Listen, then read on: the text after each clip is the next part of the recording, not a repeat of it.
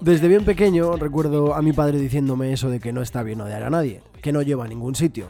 Nunca lo cuestioné, lo seguía a pies juntillas y desde hace algún tiempo tengo claro que lleva toda la razón del mundo. El odio no aporta nada, solo crispación propia y envenenamiento constante. Al odiado le suele importar bastante poco demuestra ser más listo que tú.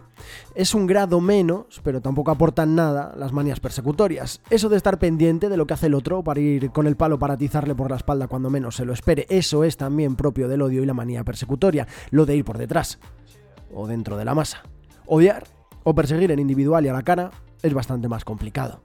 Es estadísticamente imposible que no te guste nada de lo que haga una persona. Cero absoluto. No puede ser. No soy ningún experto en matemáticas, pero no se puede dar. Es pura lógica. Pasa y mucho en mi profesión. Y queda ahora de manifiesto apuntando al ex seleccionador.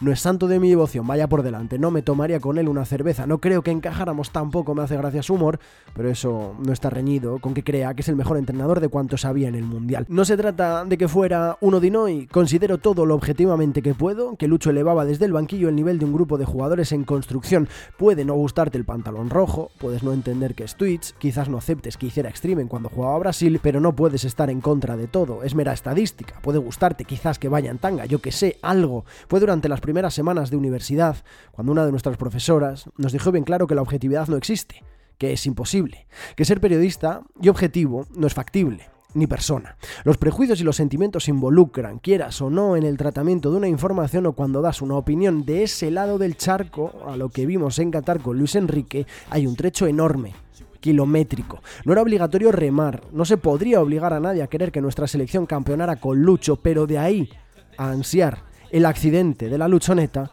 había un trecho enorme, kilométrico.